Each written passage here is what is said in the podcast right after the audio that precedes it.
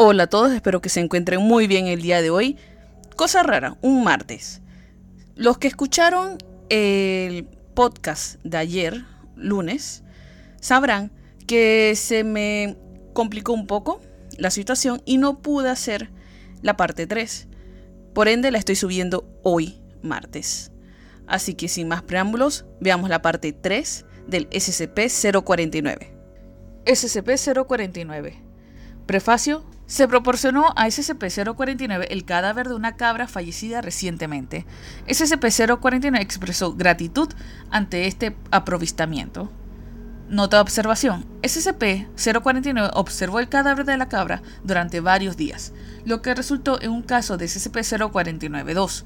SCP-049 expresó hallar placentero este desenlace. Si bien reconoció que la enfermedad estaba en su etapa incipiente, mi práctica como veterinario es rudimentaria. Pero el paciente respondió bien al procedimiento. Registro 3. Sujeto 049. Prefacio se proporcionó a SCP-049 el cadáver de un orangután fallecido recientemente. SCP-049 manifestó gratitud ante este aprovistamiento, dadas las similitudes entre el orangután y su fisiología humana común. Notas de observación. SCP-049 se pasó varios días observando el cadáver del orangután, reanimándolo varias veces. Sin embargo, 049 no parecía satisfecho con los resultados experimentados, retomando su trabajo con la criatura tres veces tras su reanimación inicial, para realizar tareas adicionales. Una vez se vio incapaz de reanimar el cadáver una quinta vez, SCP-049 devolvió el cadáver a la fundación para que se le incinerase, afirmando que he aprendido mucho de esto, pero me temo que mi optimismo inicial era infundado. No había encontrado nunca tan, tan tamaño bache en mi camino hacia la cura. Tener más sujetos como este me serían de una enorme ayuda para facilitar mi investigación. Registro de observación 4. SCP-049. Prefacio. Se proporcionó a SCP-049 el cuerpo de un bovino fallecido recientemente. SCP-049 manifestó sentirse algo molesto ante este aprovistamiento, pero lo aceptó de todos modos. Notas de observación. SCP-049 pasó varios días operando al cadáver bovino, deteniéndose solo para cenar galletas saladas, tocino salado y queso duro. SCP-049 empezó embalsamando el cadáver, viéndosele sacar cierto número de jeringas largas de su bolsa, cada una llena de un fluido oscuro y viscoso diferente. SCP-049 describe estos fluidos como esencias de los humores y explicó que la pestilencia puede traer un desequilibrio sistemático. En tal caso, antes de que pueda darse la verdadera curación, uno ha de hallar los humores equilibrados o el cuerpo rechazará la cura. Durante los días siguientes, SCP-049 pasó un tiempo notable ajustando los órganos del cadáver bovino con una serie de instrumentos metálicos grandes. Ocho días más tarde, SCP-049 sacó un pararrayos que el Dr. Ham intercambió por una picaña atada a un alargador y con la que golpeó el cadáver en varias ubicaciones. Esta acción tuvo el efecto aparente de reanimar el bovino, que volvió a caminar pese a la inversión de su cabeza y la reorientación de sus miembros. Entrevista de seguimiento. Dr. Ham.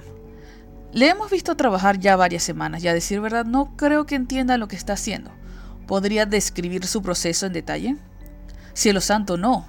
El proceso es muy arduo. Como le decía su asistente, las mejores indicaciones que encontrará sobre mis métodos constan aquí, en mis diarios, pues llevo extensas anotaciones de mi trabajo en ellos. Ya veo.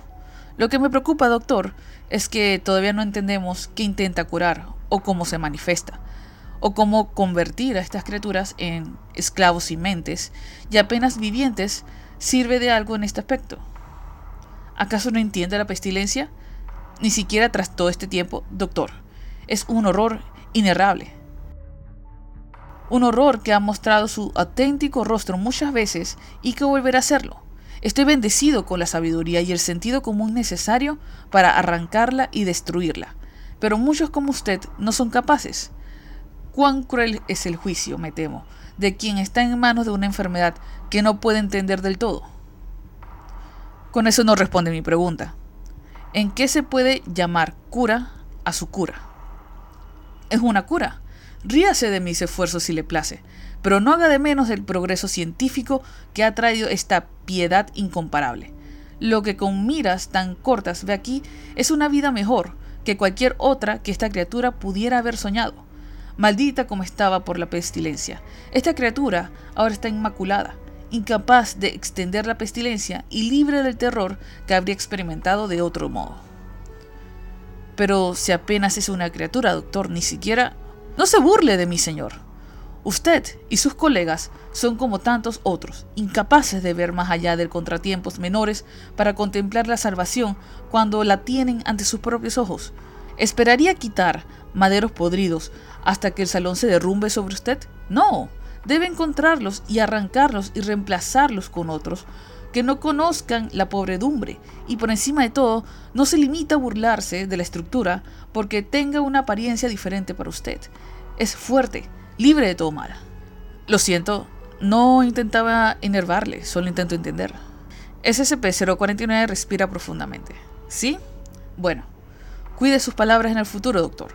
Soy un profesional, pero hasta los profesionales sienten la herida del orgullo cuando tratan con críticas a su obra maestra. Le perdonaré esta como muestra de buena voluntad entre colegas. ¿Puedo ayudarle con algo más? SCP-049 pausa Aparta la mirada del Dr. Ham. No, eso es todo.